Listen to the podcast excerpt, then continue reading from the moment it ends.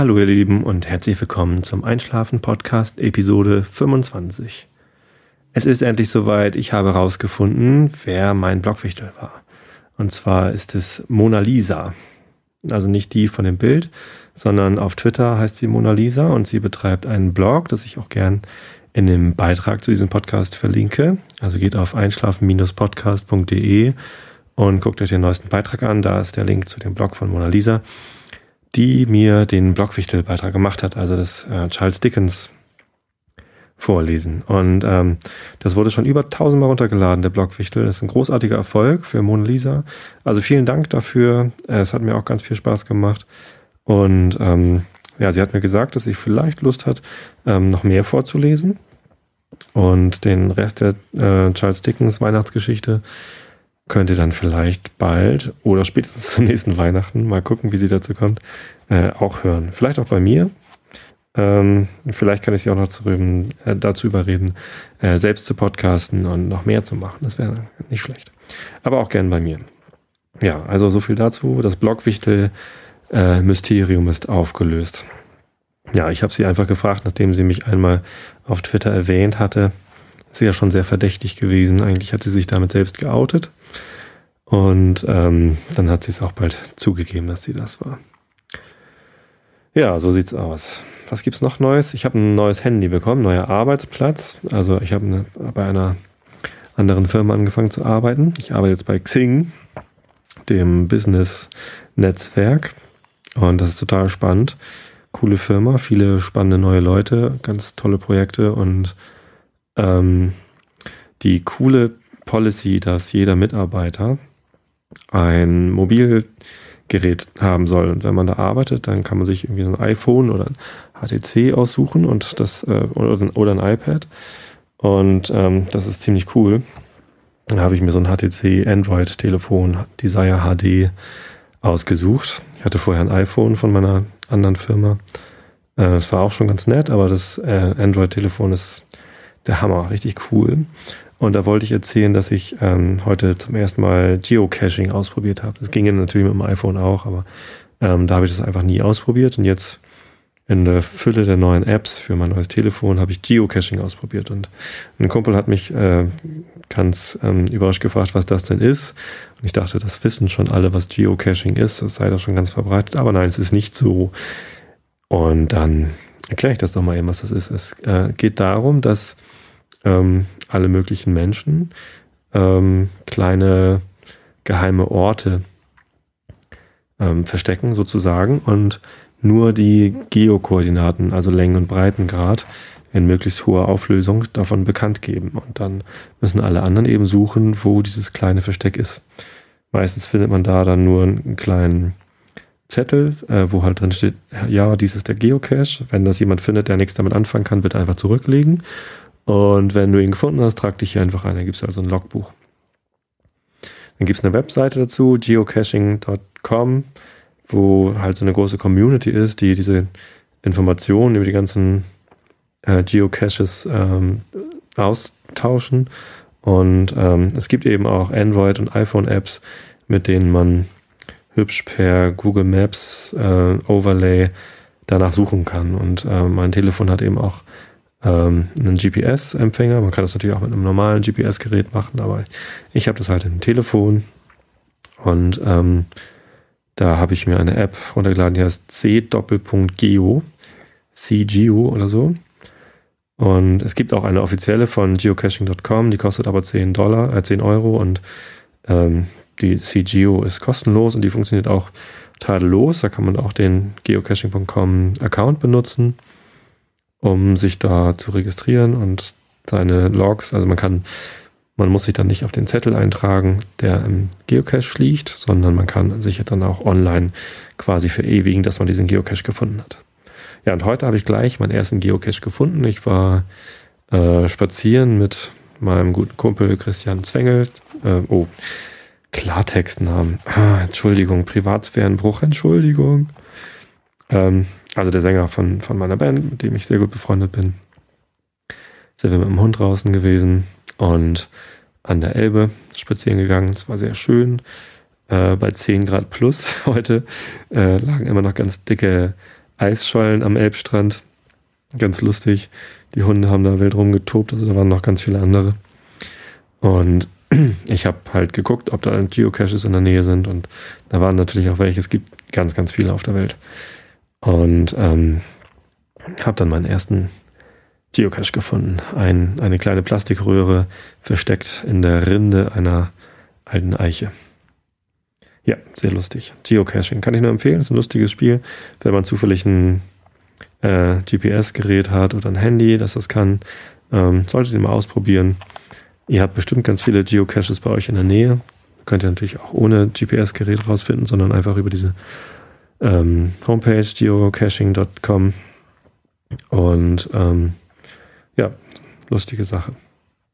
Gut, genug gelabert. Ich wollte auch noch was vorlesen. Und zwar gibt's morgen äh, wieder Tobi live in der Kirche. Ich bin morgen wieder Lektor und darf vorlesen. Beziehungsweise morgen ist es gar nicht in der Kirche, sondern der Gottesdienst morgen findet im Gemeindehaus statt. Also wenn du vorhattest, morgen in die Kirche in Tosse zu gehen, dann geh da nicht hin, sondern geh ins Gemeindehaus. Der Gottesdienst ist da. Winterkirche heißt das. Ähm, wahrscheinlich ist im Gemeindehaus die Heizung besser. Naja, wobei es ist ja morgen gar nicht mehr so kalt. Den, den richtigen Grund dafür habe ich nicht verstanden, warum das im Gemeindehaus ist, aber warum nicht? Kann man ja mal machen.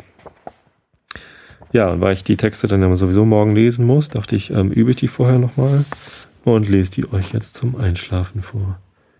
Und der Pastor Meier, mit dem ich das dann morgen zusammen mache, ähm, Gerald, wir duzen uns, hallo Gerald, ähm, der hat mir die Texte schon geschickt und vor den Bibelstellen ist immer noch äh, ein kurzer Text und den lese ich mit, weil der total schön ist.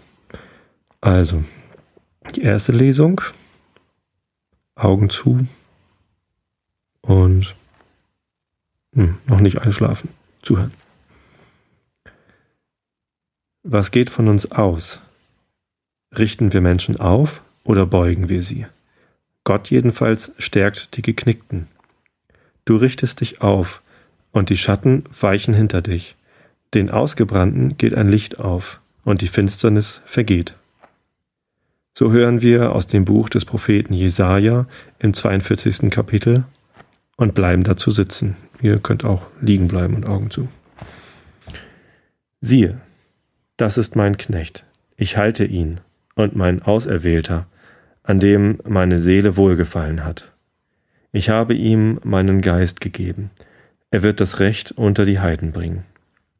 Er wird nicht schreien noch rufen, und seine Stimme wird man nicht hören auf den Gassen. Das geknickte Rohr wird er nicht zerbrechen, und den glimmenden Docht wird er nicht auslöschen. In Treue trägt er das Recht hinaus. Er selbst wird nicht verlöschen und nicht zerbrechen, bis er auf Erden das Recht aufrichte, und die Inseln warten auf seine Weisung. So spricht Gott, der Herr, der die Himmel schafft und ausbreitet, der die Erde macht und ihr Gewächs, der dem Volk auf ihr den Odem gibt und den Geist denen, die auf ihr gehen. Ich, der Herr, habe dich gerufen in Gerechtigkeit und halte dich bei der Hand und behüte dich und mache dich zum Bund für das Volk, zum Licht der Heiden, dass du die Augen der Blinden öffnen sollst und die Gefangenen aus dem Gefängnis führen und die da sitzen in der Finsternis aus dem Kerker. Ich, der Herr, das ist mein Name, ich will da meine Ehre keinen anderen geben, noch meinen Ruhm den Götzen. Siehe, was ich früher verkündigt habe, ist gekommen, so verkündige ich auch Neues. Ehe denn es aufgeht, lass ich's euch hören. Ja, Jesus wird uns geschickt. Wie üblich finde ich es immer nicht so schön, dass er kommen soll, um zu missionieren und die Heiden, die ja im Dunkeln sind, irgendwie ins Licht bringen soll. Äh, weil ich durchaus glaube, dass Leute, die nicht dem christlichen Glauben anhängen, äh, ebenso im Licht sein können. Ähm, und ähm, andere Glaubensrichtungen, zu denen ich auch den, ähm, ja, den Atheismus zähle. Das war eigentlich keine Glaubensrichtung in dem Sinne, aber es ist ja auch eine Überzeugungsart. Äh, das ist auch zum, zum Glück und zum Licht und zum guten Leben führen kann.